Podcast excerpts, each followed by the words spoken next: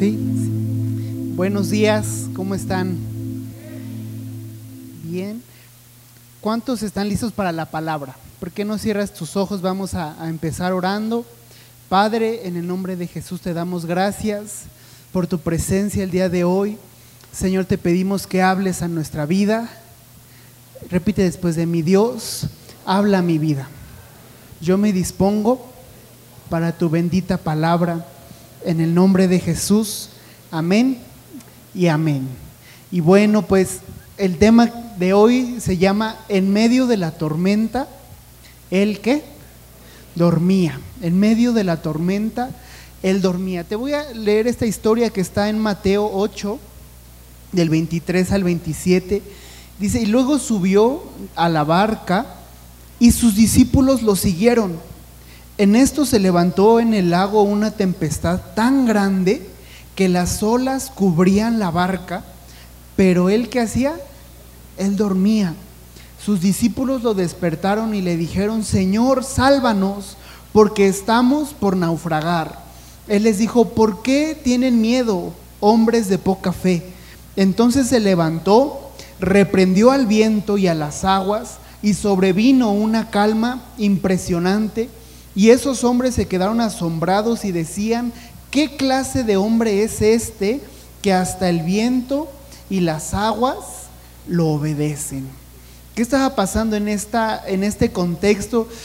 Jesús venía con sus discípulos seguramente de una gran conquista, eh, seguramente venían de haber hecho un evento de alcance. Y dice la Biblia que se sube a la barca y en ese momento comienza una gran tormenta. Y los discípulos van creyendo que Jesús les iba a decir, tranquilos hijos, todo está en orden. Pero para su sorpresa, ¿qué estaba haciendo Jesús? Se estaba durmiendo. Y cuando leemos esto, podemos creer que la actitud de Jesús era una actitud de indiferencia, eh, que a Jesús no le importaba la tormenta y por eso se durmió. Eh, seguramente podemos decir, bueno, seguro Jesús dijo, ay, pues que se la arreglen los discípulos, yo me voy a dormir, ¿no? Pero creo que más allá de eso tenemos que aprender de la paz que tenía Jesús, que aún en medio de la tormenta Él estaba descansando, que aún en medio de la tormenta Él estaba confiado en Dios.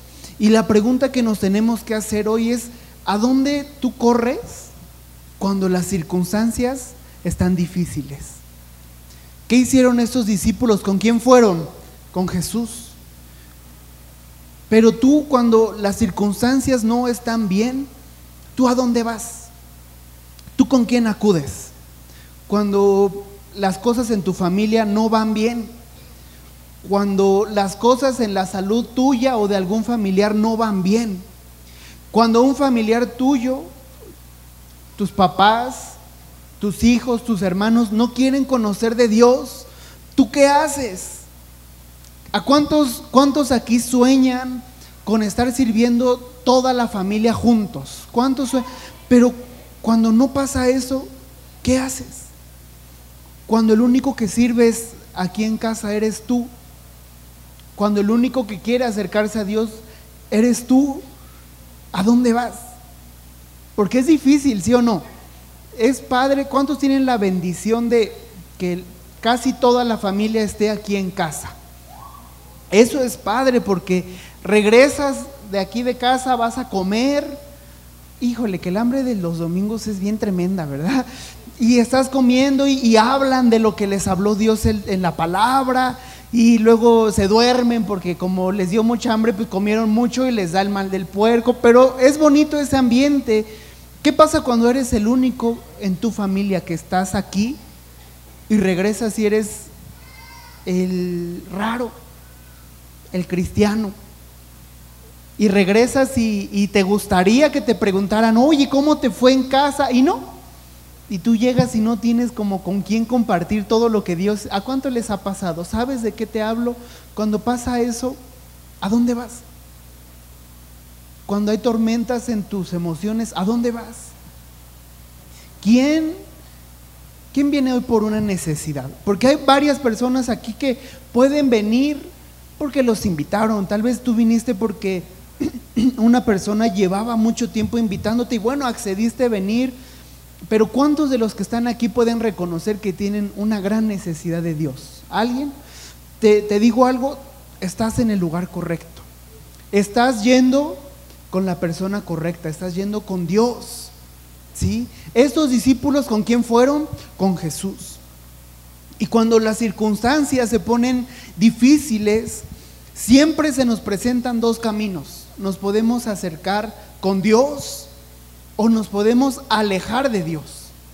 En las circunstancias difíciles, en la angustia, en la prueba, en la tribulación, tú te puedes acercar a Dios por la circunstancia o te puedes alejar de Dios por la circunstancia.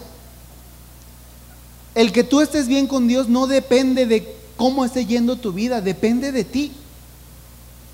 Entonces, las pruebas, las dificultades, las luchas, las necesidades determinan mucho la dirección que le vamos a dar a nuestra vida. Hay personas aquí que, como ya han sido tantas las circunstancias, su vida ya tiene un rumbo diferente, ya van camino a la tristeza, ya van camino a la depresión. Pero el propósito de esta plática es que justamente aprendamos a confiar más en Dios, a depender de Dios, a conocer a Dios en medio de la prueba. Porque si no conocemos a Dios en la prueba y dejamos que la prueba nos aleje de Dios, más allá de recibir la bendición, de Dios que nos está esperando después de la prueba, nos vamos a encontrar con que perdimos la bendición que Dios tenía planeada para nosotros pasando esa dificultad. Así que hoy tenemos que dejar que esas dificultades físicas, familiares, económicas, bueno, hasta en la escuela resulta que muchas veces las cosas no van como te gustaría que fueran. Esas circunstancias hoy te tienen que llevar a confiar más en Dios a buscar más a Dios, a depender más de Dios. Porque si dejamos que pase lo contrario, dejamos que las adversidades nos alejen de Dios, nuestra fe se va a comenzar a debilitar. Pero tenemos que entender una cosa, Él es nuestro consuelo y Él es nuestro refugio. Amén. ¿Por qué no le dices eso al que está al lado? Él es tu consuelo y Él es tu refugio. ¿A cuánto les gusta leer, por ejemplo, el libro de los Salmos? a mí me gusta mucho cómo el, eh, el que escribió la mayor parte de los salmos era el rey David. No solo escribió las mañanitas, también los salmos. Y en varios de sus salmos él dice, tú eres mi refugio en la dificultad. En ti me refugiaré.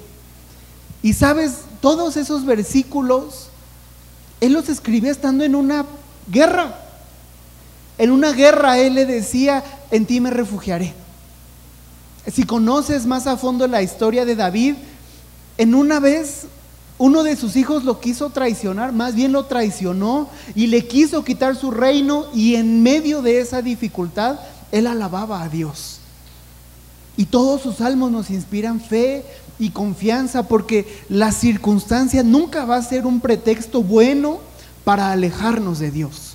Y entonces si Él es nuestro consuelo y nuestro refugio, a partir de hoy vamos a comenzar a poder vivir confiados de que Dios tiene la solución. Cuando vienen tormentas, tendemos a huir. ¿Cuántos recuerdan el terremoto de hace dos años, el del 19 de septiembre? ¿Cómo olvidarlo, verdad? Fue bien divertido. ¿Qué hiciste? Cuando empezó a temblar, ¿qué hiciste? Corriste. ¿Cuántos corrieron? Yo bueno, ¿cuántos son como yo que se quedan pasmados y ya no saben qué hacer? Ojalá nunca nos toque estar juntos en un temblor porque ahí nos quedamos, ¿eh? No, yo estaba en la escuela haciendo mi tarea y pues empezó a brincar porque brincó la tierra y ya yo nomás vi cómo todos empezaron a correr y yo, que alguien me auxilie, ¿no? Porque no me respondieron mis piernas y ya hasta que alguien me jaló, pero la mayoría reacciona mal, se echa a correr es el, terremoto, es el peor momento para que tú hagas algo. Ya, donde te, tocó, ahí quédate.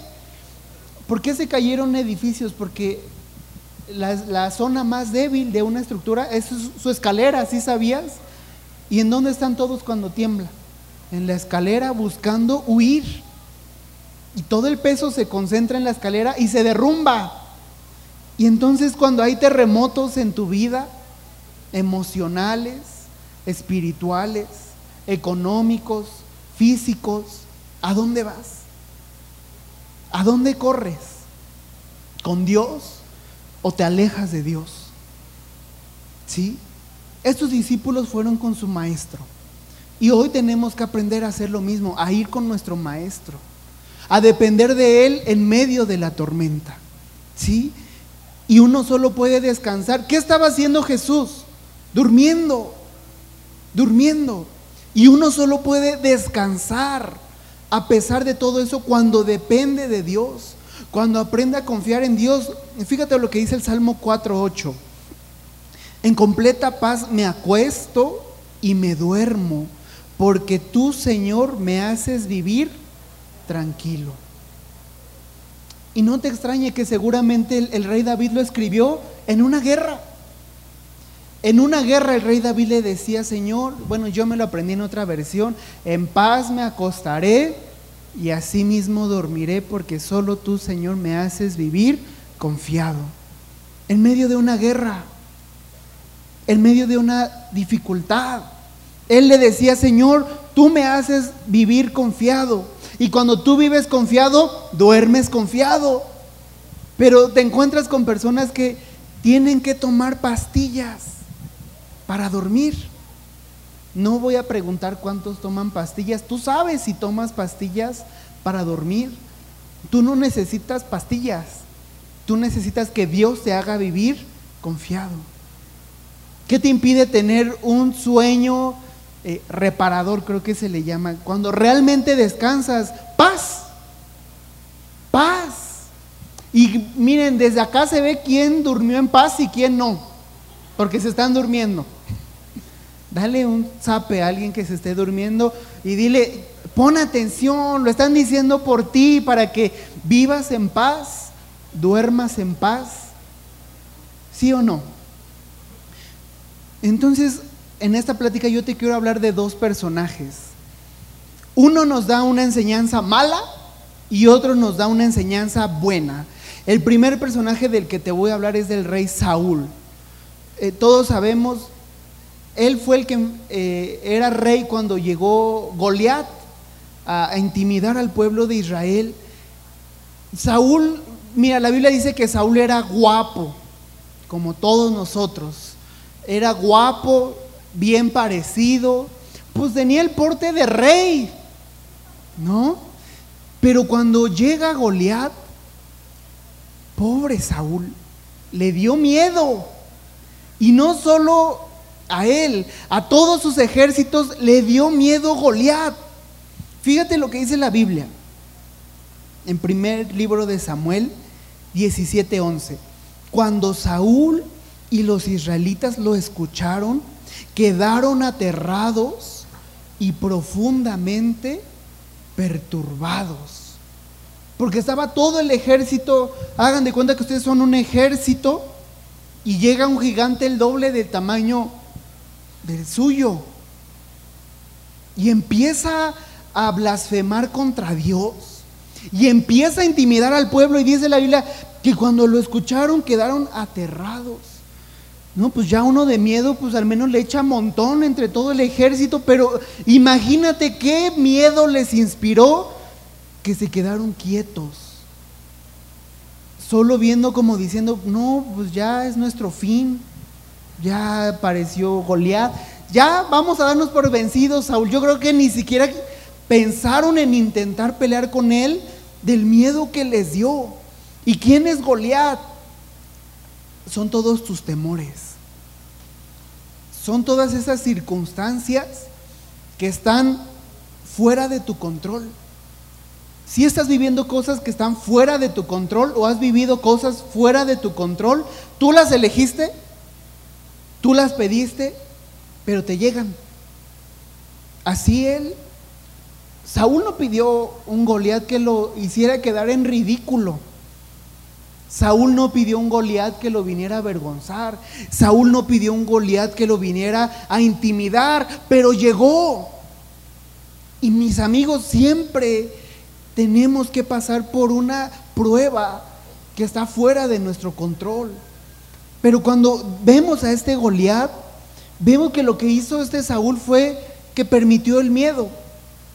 Y él y todo su, su ejército se fueron a esconder de Goliat, porque no tenían el valor necesario para enfrentar a Goliat. Y muchas veces se levanta en tu salud un Goliat que te da miedo enfrentar. Se levantan en, tus en tu familia problemas que te da miedo enfrentar. Hay circunstancias, ese familiar tu lucha no es con ese familiar. La Biblia dice que tenemos lucha contra sangre, que no tenemos lucha contra sangre y carne, sino contra principados, contra potestades. Y cuando ese familiar no se quiere convertir a Cristo, bueno, ya hasta miedo te da hablarle. Ya no lo invitas a la sede porque te da miedo, no, que me insulta, ¿no? Y ya vives atormentado. Hay personas que le tienen miedo a la enfermedad. Tal vez alguno de tus padres, abuelos estuvieron enfermos y tu miedo hoy es que te llegue la misma enfermedad. Tú sabes qué miedos hay. Tú sabes qué circunstancias estás viviendo el día de hoy que te están robando la paz. Si hay personas así aquí o estoy hablando y no me están entendiendo, hay cosas que te están robando la paz. Hay cosas que te están robando el gozo. Y cuando eso pasa, es el momento en el que tenemos que aprender a depender de Dios. Porque si no dependemos de Dios, esas circunstancias nos van a atropellar. Esas circunstancias nos van a derribar. Y a veces, cuando viene ese temor, no podemos entender que el temor no es algo, es alguien. ¿Puedes decirle eso al que está al lado? No es algo, es alguien. El temor no es algo, el temor es alguien. ¿Quién es ese alguien? Es un demonio, el temor, enviado por Satanás para debilitar tu fe. El temor es un espíritu que el diablo envía para robarte la fe, para robarte tu confianza en Dios. Y la Biblia dice que para los que amamos a Dios, nosotros no tendremos temor de malas noticias. Y a veces, ¿cómo empiezas tu día? Escuchando las noticias, malas noticias. Y entonces ya te da miedo andar en el metro porque me vayan a robar. Y te da miedo. Y la Biblia dice que todo lo que el impío tema, eso le sobrevendrá te da miedo andar por la calle solo. Y no te estoy hablando de que, bueno, pues ya como puse mucha atención a la plática, ahora voy a andar eh, a la medianoche en la calle. No, no se trata de eso. Se trata de que aprendamos a vivir confiados en Dios. Confiados en Dios. No es algo, es alguien. El temor es alguien que tú permites en tu vida. El temor es alguien que tú permites que te hable. El temor es alguien a quien tú le has dado permiso de influenciarte, de controlarte, de oprimirte. ¿Por qué no puedes adorar a Dios libremente? Porque ya dejaste que alguien te robe tu fe. Y, mis amigos, hoy es el día en el que Dios nos quiere dar de su poder para enfrentar esos temores, para enfrentar esas debilidades, para enfrentar ese pecado para enfrentar esas dificultades que se quieren levantar en tu familia. Dice Proverbios 28.1, los perversos huyen aun cuando nadie los persigue, pero los justos son tan valientes como el león. ¿Tú te imaginas a un león cobarde? ¿A un león temeroso? No, el, el león no huye, el león enfrenta. Y hay que mantenernos estables en la fe. ¿Sí o no? Hoy es el día en el que Dios te quiere decir, yo quiero que tú seas estable en tu fe. Porque es muy fácil estar bien con Dios cuando mi vida va bien. Es fácil creerle a Dios cuando mi vida va bien. Pero el mensaje de hoy es que tenemos que estar estables en nuestra fe, aun cuando todo vaya, pareciera que contra nosotros.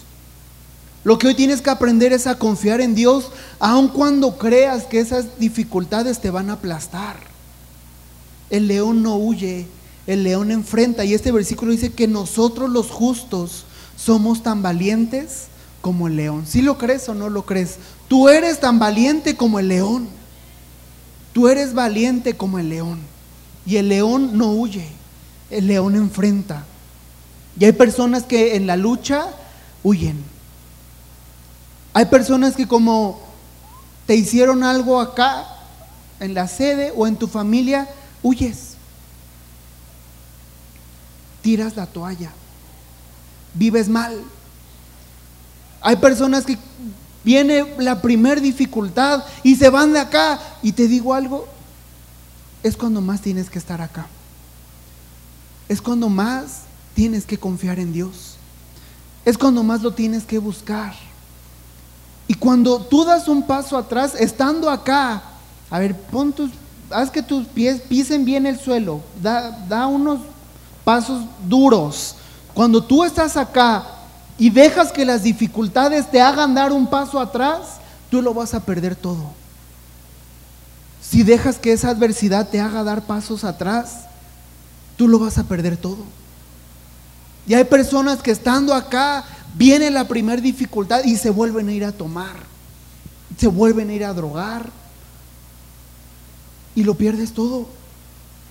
Y lo que me preocupa no es que te vayas, lo que me preocupa es que cuando tú regresas, regresas peor que como te fuiste. No les voy a preguntar cuántos han ido y han regresado, pero regresas peor que como te fuiste. Y te cuesta más trabajo regresar, porque tu corazón se endurece.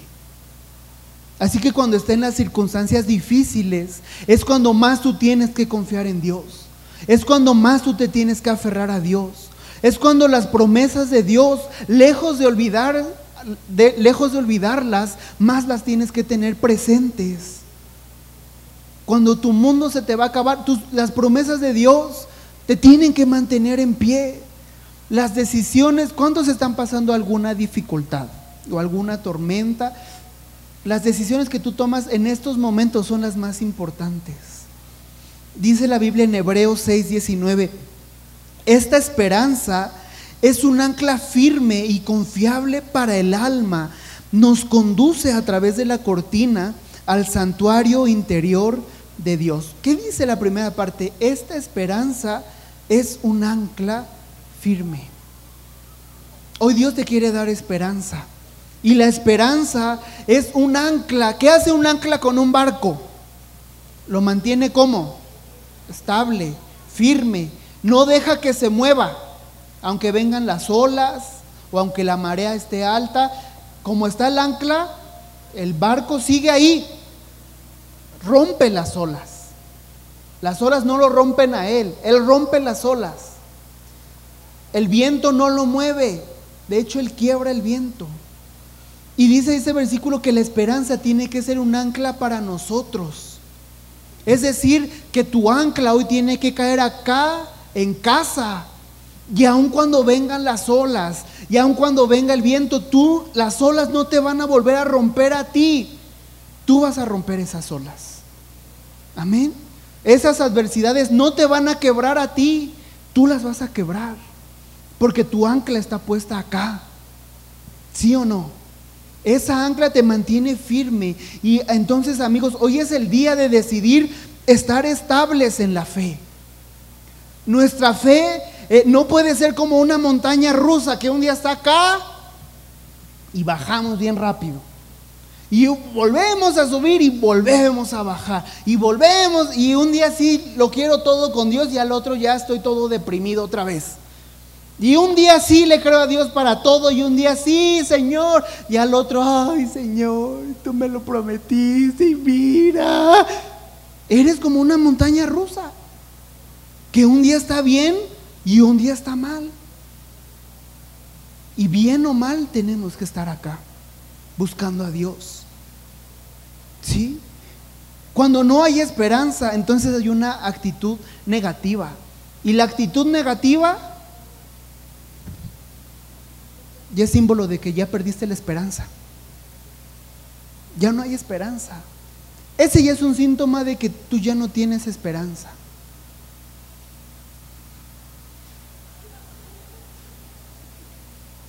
Ese ya no tiene esperanza. Ese ya está contando los minutos para irse. Pero Dios quiere hacer algo en tu vida hoy. Dios quiere hacer algo en tu corazón hoy. Ya no escuchar la voz del temor. Porque el temor se hace más fuerte cada vez que tú lo sientes. ¿Sí o no? Hay personas que, por ponerte un ejemplo, le tienen miedo a los perros. ¿Hay alguien aquí que le tenga miedo a los perros? Muchas personas le tienen miedo a los perros porque de chiquitos los atacó un perro. No importa que tengas 30 años, ves a un perro y te sientes de 5 años como si te estuviera atacando el perro. Y lo estás fortaleciendo ese temor cada vez que tú lo vuelves a sentir. ¿Por qué es tan, por qué es tan real eso que siento? Porque lo estás alimentando. ¿Y cuántas veces estás en tu casa y ese familiar otra vez no llega? Y más allá de ponerte a orar, ay, otra vez no va a llegar, y lo voy a tener que ir a buscar, y, y lo estás alimentando. Y ni es cierto, no llega porque no pasa la micro. Pero tú ya alimentaste el miedo, tú ya alimentaste el temor. Y entonces el segundo ejemplo que yo te quiero hablar es del rey David. Porque vino Goliat y Saúl le dio miedo. Pero David, mira, pareciera que hasta era insignificante. Su papá toda su vida lo rechazó. Pero cuando él escuchó que un Goliat estaba desafiando a Dios, yo creo que hasta de haber dicho, ¿y este menso quién es? Y los israelitas todos miedosos, no, no, no es menso, se llama gigante David. ¿A poco no has oído? Es como el coco.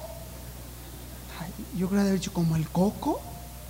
Pues este, yo lo único que sé de él es que desafió a Dios y ahora se, se las va a ver conmigo. Y fíjate cómo dice el primer libro de Samuel 17, del 32 al 37. No se preocupe por este filisteo, le dijo David a Saúl. Yo iré a pelear contra él. Y le responde, no seas ridículo. No hay forma de que tú puedas pelear contra ese filisteo y ganarle. Es, ahí está ya hablando una persona influenciada por el temor. Oye, es que yo sí voy a ir a la escuela para padres, para llevarme bien con mis hijos. Ay, no, no vayas, no van a cambiar yo voy a invitar a mi esposo a, la noche de hombres, no va a querer. Mm, ¿Para qué le dices? Solo te va a volver a ofender. Así está este. Y ahora sí voy a orar por ese familiar para que conozca de Dios. No, ¿para qué? Así le está diciendo, no hay forma de que tú puedas contra ese filisteo y ganarle. Ahora sí me voy a poner a servir. Ay, no, ¿para qué? Y le dice, eres tan solo un muchacho. Y él ha sido un hombre de guerra desde su juventud. Pero David insistió, he estado cuidando las ovejas y las cabras de mi padre. Cuando un león o un oso viene para robar un cordero del rebaño, yo lo persigo con, un palo y rescato el cordero de su boca. Si el animal me ataca, lo tomo de la quijada y lo golpeo hasta matarlo. Lo he hecho con leones y con osos y lo haré también con este filisteo pagano porque ha desafiado al ejército de los dios vivientes. El mismo Señor que me ha rescatado de las garras del león y del oso, me rescatará de este filisteo. Así que Saúl por fin accedió. Está bien, adelante. Y que el Señor esté contigo. ¿Qué hizo David? Él recordó todo de lo que Dios ya le había librado. Le dijo, a Saúl, no, yo ya peleé con un oso y me dio la victoria. Yo ya peleé contra un león y me dio la victoria. Me dará la victoria sobre este filisteo. Y Dios a muchos aquí ya les ha dado victorias en su vida, ¿sí o no? ¿Cuántos han visto la mano de Dios intervenir en cierta etapa de su vida? ¿Qué te hace creer que la dificultad que estás viviendo hoy va a ser la excepción? Dios nunca te ha dejado solo. Y te voy a pedir que te pongas de pie. ¿Cuántos están viviendo una tormenta en su vida? Ponte de pie, te voy a decir algo. Es mejor, es mejor una tormenta con Dios que no tener ningún problema pero no tener a Dios. Es mejor un problema pero estando con Dios que vivir sin conflictos pero no tener a Dios en mi corazón. Y tú que estás en problemas, Dios nunca te ha dejado solo. No tienes por qué seguir luchando solo. ¿Sabes por qué te amargas? ¿Por qué te cansas? ¿Por qué te desanimas? Porque estás viviendo solo. Porque ese problema lo estás enfrentando solo. Porque esa prueba la estás luchando sola o solo. Y Dios está contigo. Nunca más vuelvas a decir que estás solo. Nunca más vuelvas a decir que estás sola. Porque Dios está contigo. Dios está contigo y sus misericordias son nuevas cada mañana.